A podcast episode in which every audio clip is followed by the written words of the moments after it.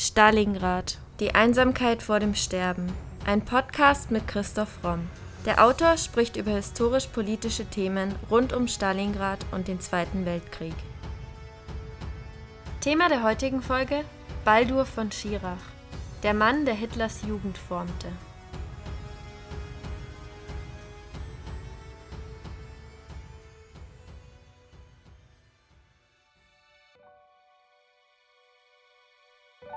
Ich habe mit Menschen zusammengelebt, die unterschiedliche Meinungen hatten, von denen einige meine Nazi-Ansichten nicht akzeptiert haben. Ich habe dazu ermutigt.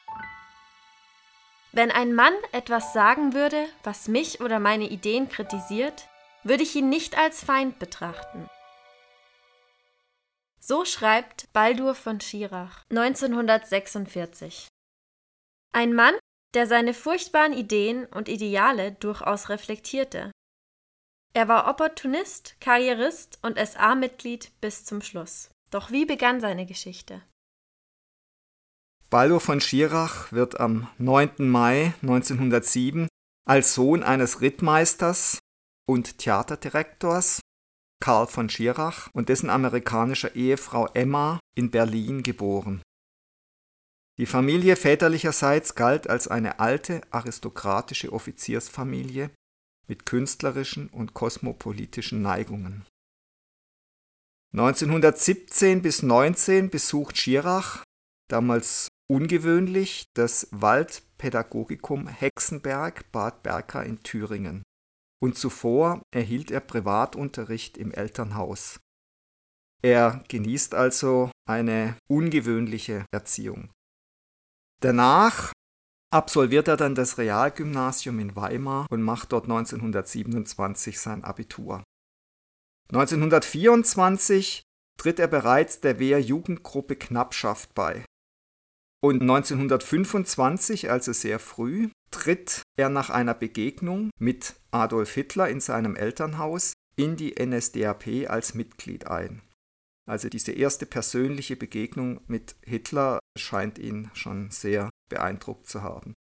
1927 nimmt er dann das Studium der Germanistik, Anglistik und Kunstgeschichte in München auf.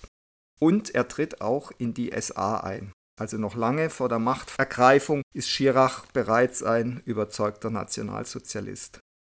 1928 wird er als SA-Sturmführer des Nationalsozialistischen Deutschen Studentenbundes in die NSDAP-Reichsleitung berufen. Wegen seiner Beteiligung an der NSDAP bricht er sein Studium ab. Und er ist dann ab Dezember einer der Begründer des Kampfbundes für deutsche Kultur. 1929 gründet er den Akademischen Beobachter, ein Kampfblatt der NSDAP, das sich dann später die Bewegung nennt. Also auch da ist er schon früh beteiligt und aktiv. 1931 wird er zum Reichsjugendführer der NSDAP ernannt. Schirach untersteht dem obersten SA-Führer, also Ernst Röhm, und erhält zugleich einen hohen SA-Rang mit seiner neuen Position. 1932 heiratet er Henriette Hoffmann, die Tochter von Hitlers Leibfotograf Heinrich Hoffmann.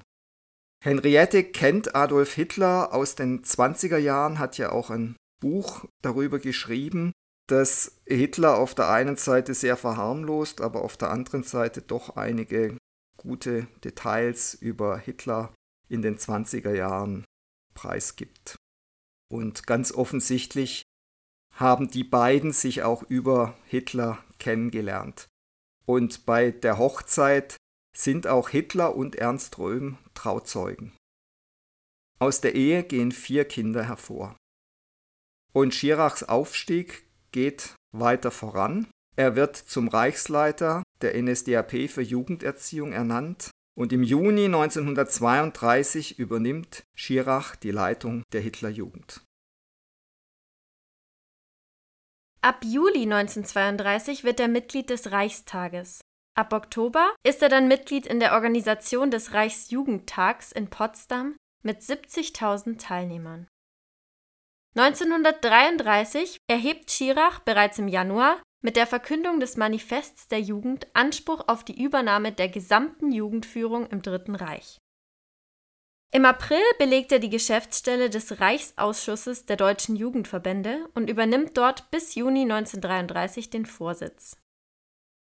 Im Juni wird Schirach mit nur 26 Jahren zum Reichsjugendführer ernannt. In dieser Position ist er für die gesamte außerschulische Jugenderziehung zuständig. In dieser Zeit textet er auch ein sehr bekanntes Propagandalied der Hitlerjugend, Vorwärts, vorwärts, auch bekannt unter Unsere Fahne flattert uns voran. Der Refrain dieses Liedes lautet so. Unsere Fahne flattert uns voran. In die Zukunft ziehen wir Mann für Mann. Wir marschieren für Hitler durch Nacht und durch Not, mit der Fahne der Jugend für Freiheit und Brot. Unsere Fahne flattert uns voran. Unsere Fahne ist die neue Zeit. Und die Fahne führt uns in die Ewigkeit. Ja, die Fahne ist mehr als der Tod. Ja, der Text dieses Liedes spricht natürlich schon Bände und zeigt Schirach als einen schlimmen Verführer der damals heranwachsenden Jugend. Und das Schlimme war ja, dass die jungen Menschen das inbrünstig geglaubt haben und viele von ihnen bereit waren, für den Führer und das Vaterland in den Tod zu gehen. Ja, und sie wurden ja dann auch in der Hitlerjugend da entsprechend drauf vorbereitet. Viele sind da gern hingegangen, das weiß ich zum Beispiel auch von meinem Vater. Wenn man sportlich war, wenn man auf sowas wie Kleinkaliberschießen stand, auf lange Wanderungen, auf Übernachten im Zelt, Lagerfeuer, dann gab es da viel, was einem durchaus Spaß machen konnte und die schlimmen Texte und auch der radikale Antisemitismus, der in der Hitlerjugend verbreitet wurde, den haben die meisten ziemlich unreflektiert ganz automatisch eingesogen und sie wurden fanatisiert, ohne dass sie das selber gemerkt haben. Oft haben es dann die eigenen Eltern gemerkt, zum Beispiel wenn der Vater dann Witz über Hitler gemacht hat und der Sohn hat ihn angezeigt. Sowas kam immer wieder vor und der Riss ging auch durch die Hitlerjugend dann oft mitten durch die Familie. Schirach jedenfalls behauptet zunächst, dass Christentum und Nationalsozialismus und auch Dabeisein in der Hitlerjugend kein Widerspruch sein müssen. Er sagt auf einer Rede 1933 in Braunschweig, ich erkläre hier vor der deutschen Öffentlichkeit feierlich, dass ich auf der Grundlage des Christentums stehe, aber ich erkläre ebenso feierlich, dass ich jeden Versuch unterbinden werde, Bekenntnisfragen in unsere Hitlerjugend einzuführen. Also er wollte Diskussionen darüber, inwiefern sich Christentum und Nationalsozialismus vereinbaren lassen, konsequent aus der Hitlerjugend heraushalten. Und man muss leider sagen, dass das Christentum sich von seinen Grundsätzen sehr weit entfernt hat bei all denjenigen, die gleichzeitig eben überzeugte Nationalsozialisten waren, und das, da gab es viele. Und diese, diese Diskussionen darüber, inwiefern sich so Ideale wie Nächstenliebe mit dem Nationalsozialismus vereinbaren lassen, die durften in der Hitlerjugend überhaupt nicht geführt werden. Bis 1934 ist Schirach durch seine Position als Reichsjugendführer der HJ Staatssekretär im Reichsministerium des Inneren. 1934 wird er dann auch noch mit der Leitung der Abteilung Auslandrecht betraut. Zum Röhmputsch, der im selben Jahr stattfindet, sind keine Aussagen von Schirach bekannt. Das ist verwunderlich, denn Röhm war ja immerhin sein Trauzeuge. Doch scheinbar hatte die Hinrichtung Ernst Röhms keinen Einfluss auf Schirachs Überzeugungen. Er war weiterhin überzeugter Nazi und überzeugter Anhänger Hitlers. Im selben Jahr spricht Schirach vor dem Reichsparteitag. Es folgt ein kurzer Ausschnitt seiner Rede. Diese unsere Einigkeit, Einmütigkeit und Geschlossenheit haben Sie, mein Führer, uns befohlen. Nach Ihnen formt sich die junge Generation unseres Volkes, weil Sie die höchste Selbstlosigkeit dieser Nation voranleben, will auch diese Jugend selbstlos sein, weil sie die Treue für uns verkörpern. Darum wollen auch wir treu sein wollen, jeder einzelne von uns in dieser Jugend versuchen, uns nach dem Bild zu vollenden, das Sie für uns und für die Zukunft bedeuten. Adolf Hitler, der Führer der deutschen Jugend, hat das Wort. Schirachs Zurückhaltung beim Röhmputsch mag auch damit was zu tun gehabt haben, dass er mittlerweile eine Vielzahl von Bildbänden zusammen mit seinem Schwiegervater Heinrich Hoffmann über Hitler herausgibt. Der Triumph des Willens, Kampf und Aufstieg Adolf Hitlers und seiner Regierung, Jugend um Hitler sowie Hitler, wie ihn keiner kennt, das alles sind Bücher, mit denen Schirach auch viel Geld verdient. Und auch seine Ehefrau ist, wie man noch sehen wird, Geld durchaus nicht abgeneigt und solange es eben auch finanziell nach oben geht, sind beide weiterhin glühende Anhänger der Nazi-Bewegung. 1935 wird Schirach Chef des Kulturamtes der Reichsjugendführung. Hier gibt es ein Audio vom 15. Oktober auf eine Feierstunde der Hitlerjugend. Das Deutsche Reich hat eine Jugend, die nach dem Befehl des Führers antritt und marschiert. Eine Jugend, die nach seinem Geheiß in sich schon die Verkörperung alles dessen ist, was er vor über einem Jahrzehnt als Forderung an Deutschland proklamierte. Wo sind die Klassen von einst? Wo die Kapitalistensöhne und die Proletarierkinder? Wo die Konfessionen? In dieser Jugend ist das nationalsozialistische Programm Gestalt geworden. Das ganze Deutschland ist in ihr vereint. In harter Zucht schloss sie sich zu einem Bund zusammen, der durch nichts zerrissen werden kann. Ein Glaube bindet uns, ein Bekenntnis verpflichtet uns, ein Führer befiehlt.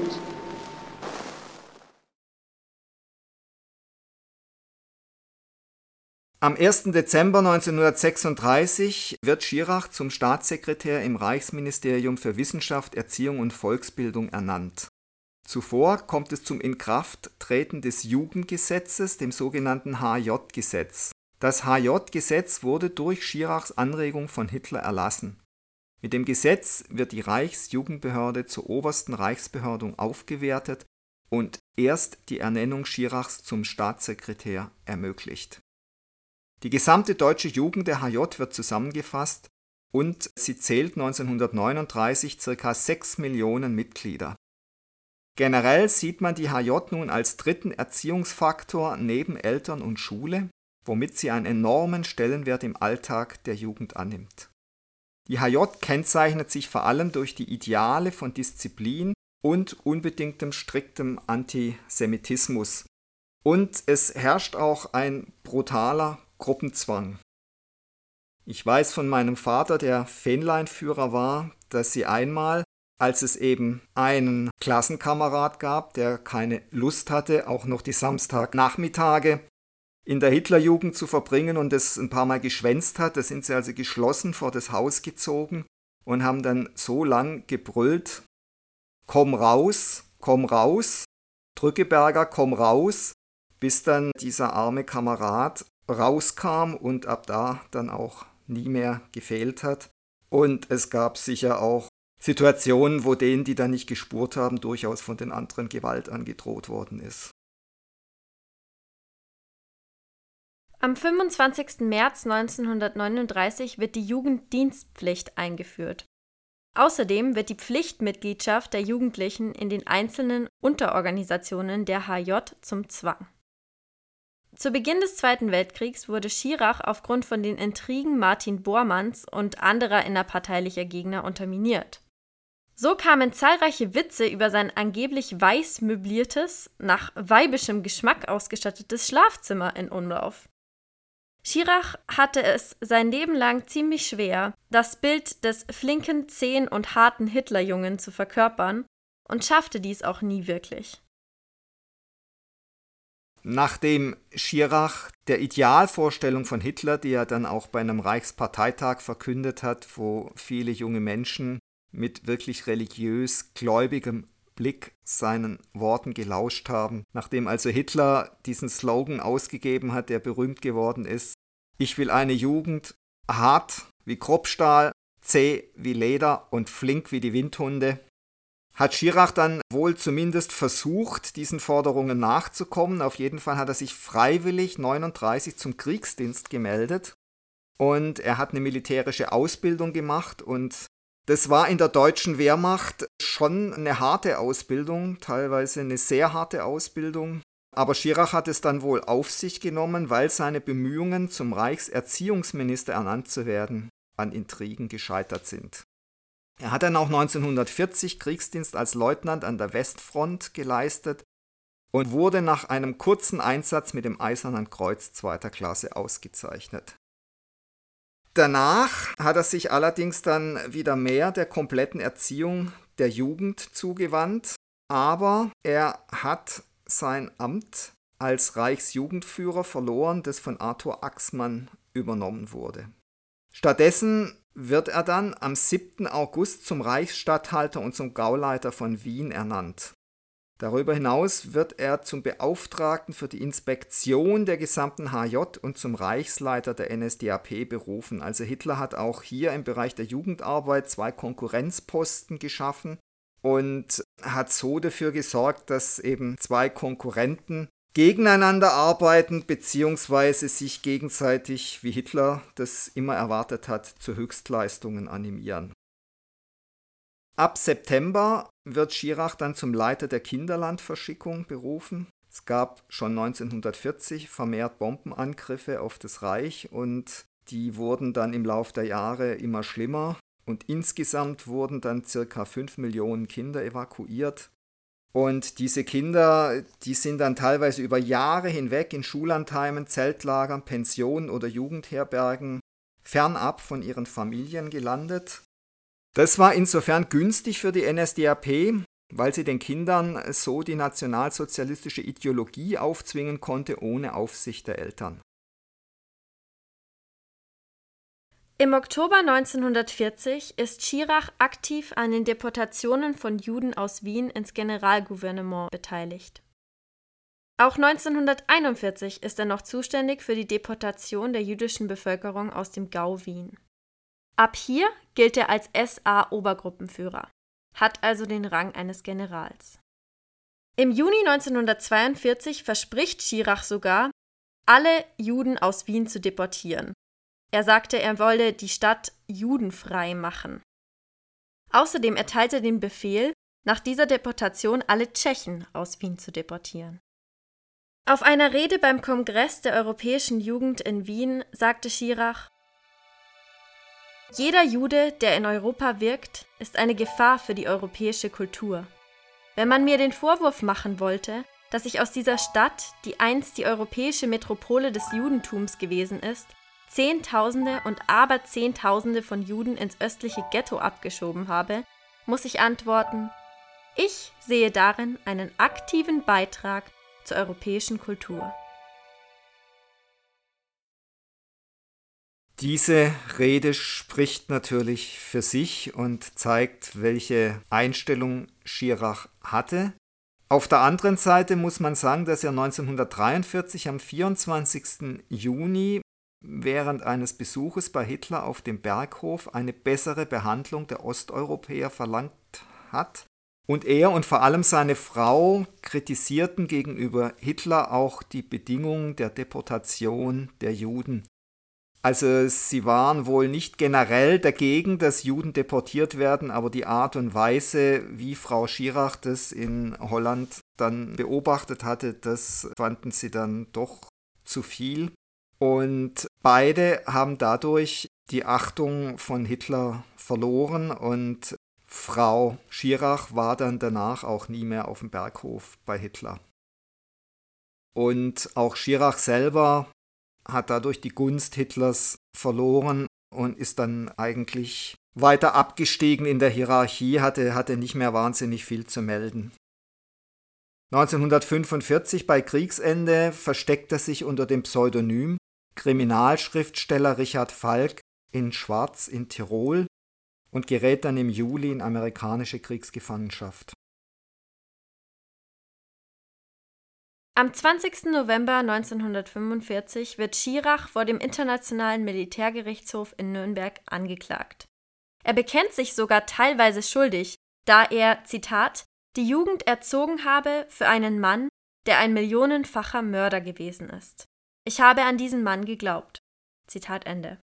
Er verneint allerdings seine Beteiligung an den Deportationen und die Ermordung der Juden in Wien. Ihm wird vorgeworfen, während seiner Amtszeit 185.000 Juden nach Polen deportiert zu haben.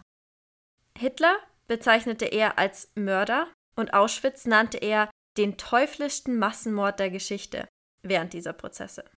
Es folgt ein kurzer Ausschnitt von Schirachs Verteidigung bei den Nürnberger Prozessen. Am 24.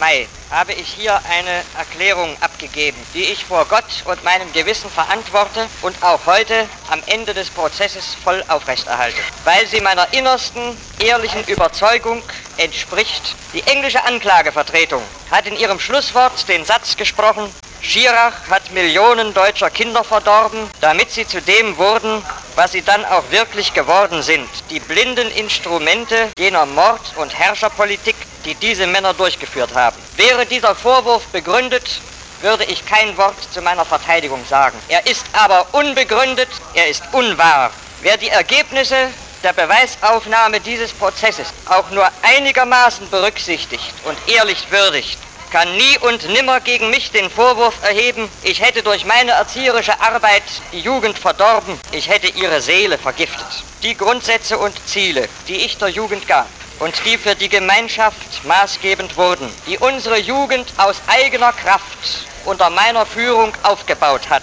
waren opferbereite Vaterlandsliebe, Überwindung von Standesdünkel und Klassenhass, planmäßige Gesundheitspflege, Ertüchtigung durch Wandern, Spiel und Sport, Förderung der Berufsausbildung und insbesondere kameradschaftliche Verständigung mit der Jugend anderer Völker. Diese Grundsätze und Ziele standen mir seit meiner eigenen Jugendzeit als Ideale einer deutschen Nationalerziehung vor Augen.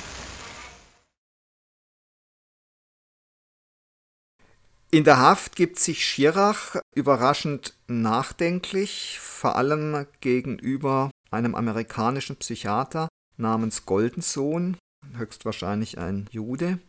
Und er sagt da unter anderem, einige der Angeklagten sagen, dass Diktatur gut sein kann, wenn es einen guten Diktator gibt. Aber ich sage, dass ein Mann nicht gut bleiben kann, wenn er Diktator wird. Autoritarismus ist ein System, das die Moral des Menschen zerstört. Und er sagt auch noch, Macht ist das, was Menschen verwöhnt. Ja, es scheint mir, dass das Streben nach Macht die große Gefahr und der große Verderber der Menschheit ist. Er gibt sich auch dann als Kunstfan und als belesener Mann. Er sagt unter anderem, ich lese Weltliteratur und französische Romanzen im Original. Ich habe ein ziemlich profundes Wissen Nein, das klingt eingebildet, aber ich hatte immer ein profundes Interesse an allem Spirituellen. Hier schimmert natürlich wieder auf, was uns eigentlich öfter begegnet, wenn man den Nationalsozialismus genauer betrachtet, dass viele der Nazis einen Hang zum Spirituellen, zur Esoterik und möglicherweise auch zu schwarzmagischen Riten hatten. Aber darauf gehen wir dann in einer anderen Folge gesondert ein.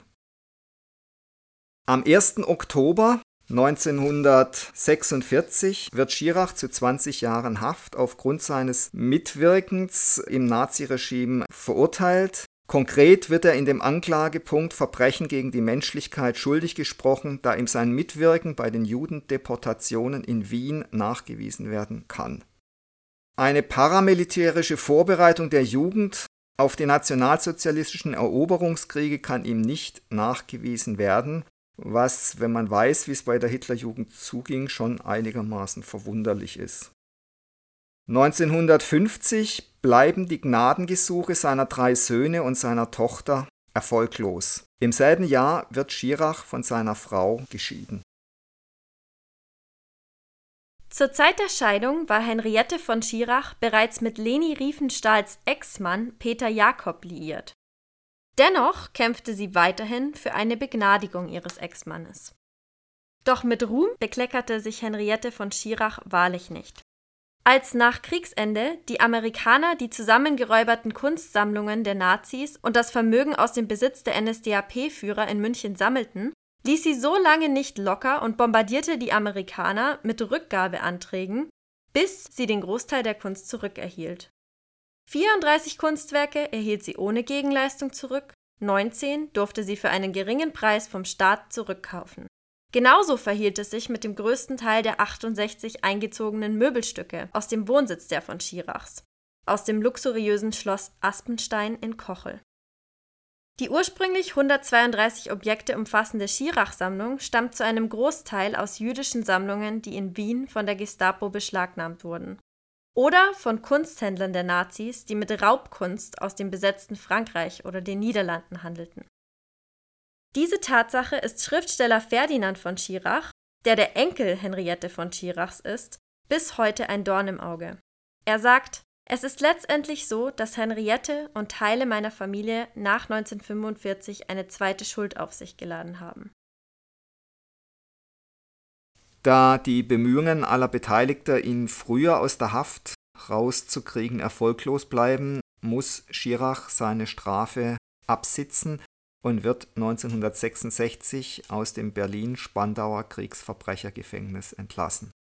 Danach lebt er bis zu seinem Tod 1974 zurückgezogen in Südwestdeutschland. Er veröffentlicht seine Memoiren mit dem Titel Ich glaubte an Hitler.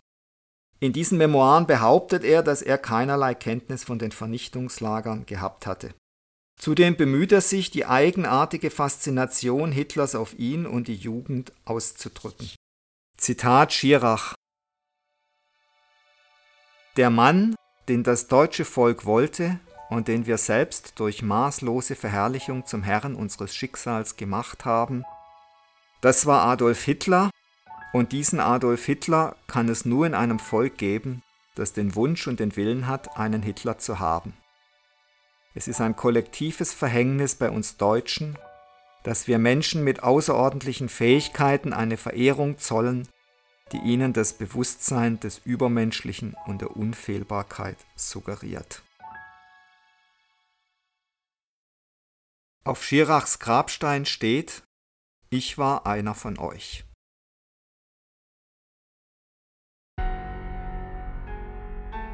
Das war Folge 101 unseres Podcasts Stalingrad, die Einsamkeit vor dem Sterben. Und jetzt seid ihr dran.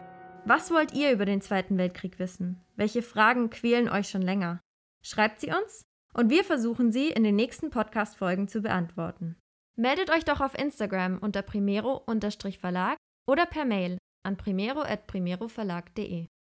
Wenn euch unser Podcast gefällt, würden wir uns sehr freuen, wenn ihr uns mit dem Kauf unserer Bücher unterstützt.